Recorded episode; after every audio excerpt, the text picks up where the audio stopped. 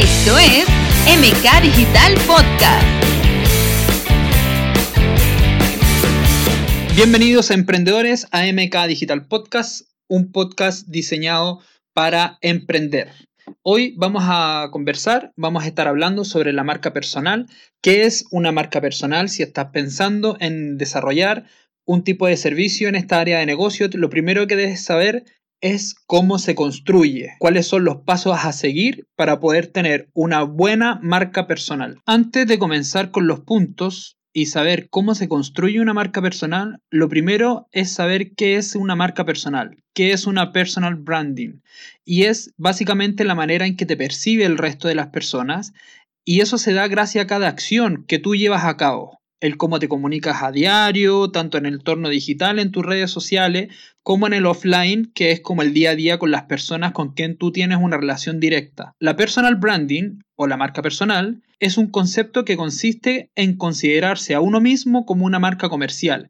¿Qué significa esto? Como toda marca comercial, tú como marca personal debes tener objetivos que te diferencien de la competencia y así vas a conseguir un mayor éxito profesional. En el fondo, una marca personal se construye día a día y da a conocer quién eres y lo que te gusta hacer.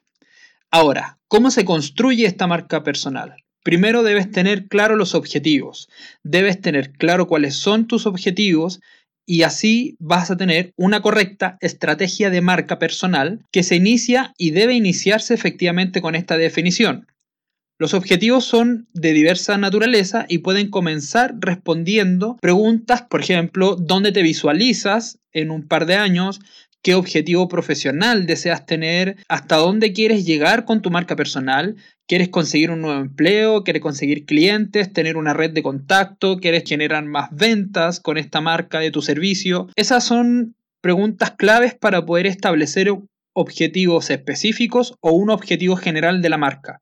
¿Pueden ser más de uno? Sí. Lo importante es que tus prioridades las tengas establecidas de manera que logres estos objetivos. Lo importante es que sean objetivos medibles. No hagas objetivos que sean intangibles en cuanto a la medición. De lo contrario, va a ser difícil y no vas a poder saber si realizaste tu objetivo en los periodos establecidos que tenías contemplado. Como siguiente punto, también es importante determinar el público objetivo o el cliente ideal. En este punto nos referimos en el fondo a quién tú quieres llegar para que contrate su servicio o se siente identificado con tu marca personal. Es cierto que un buen contenido tiende a atraer una gran audiencia o público, eso lo sabemos, pero debes tener claro que este hecho no asegura el éxito, vale decir, a mayor cantidad de seguidores no significa que todos sean efectivamente tu cliente ideal. ¿En qué te va a ayudar a determinar el público objetivo? Te va a ayudar a que no solo vas a tener un buen contenido, sino que el contenido va a ser adecuado para lograr tus metas, para lograr los objetivos que ya conversábamos en el punto anterior.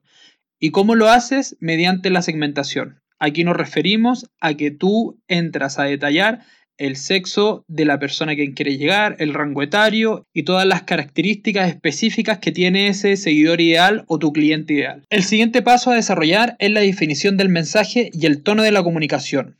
¿Qué quieres decir? ¿Cómo lo quieres decir? ¿Qué tono y qué forma de comunicación vas a utilizar? Si bien es un poco complejo, dado las diferentes plataformas con las que hoy existen, todas ellas poseen un protocolo y una características diferentes no pierdas la esencia en el mensaje como tal, pero debes acomodarla a las diversas plataformas en las que estés presente, como por ejemplo TikTok tiene una línea específica, el que YouTube también tiene una línea específica y así también Instagram. Uno de los principios y por lo menos un consejo para desarrollar tu marca personal es el uso de palabras e ideas simples. Sé simple y sé concreto y transmite tu mensaje de forma clara, siempre siendo totalmente fiel a ti mismo y describiendo realmente quién eres. Motiva a tu público con el fin de generar confianza y con ello vas a generar una fidelidad de tu marca y de tu comunidad. Toda marca personal lleva asociada una imagen corporativa que refleje tus características. Recuerda que hablar de una marca personal también estamos hablando de una marca comercial. No es fácil conseguir una imagen corporativa acorde a lo que uno es. Eso es claro pero es necesario tener en cuenta aspectos tan relevantes como identificar aquellos conceptos con los que quieres que los usuarios reconozcan tu marca personal. Tu imagen de marca debe tener un diferenciador importante que genere un top of mind en el consumidor. Por ejemplo, si yo te digo, di el nombre de una bebida, lo más probable es que pienses rápido en Coca-Cola. Si ves un color rojo en una bebida, lo más probable es que lo asocies a esa marca. Eso es un top of mind en el consumidor y es lo que tú tienes que lograr con tu imagen. Y eso va relacionado con objetos y elementos que den valor a tu perfil personal, como los colores, la tipografía, y no olvides que estamos hablando de un proceso creativo y toda cuenta para ajustarse a tu identidad deben tener este proceso. Por ejemplo, según los tipos de color, todo color expresa un sentimiento y otra emoción. Ahí estamos entrando en las definiciones del neuromarketing. Si no sabes qué es, en nuestro Instagram dejamos un post donde te explicamos cuáles son los colores que normalmente ocupan las marcas y qué sentimiento y emoción reflejan estos colores en los contenidos. Hasta ahora hemos pensado, hemos identificado, hemos diagnosticado y al mismo tiempo ya estamos creando un armazón de tu marca personal. Pero ya ha llegado la hora de pasar a la acción.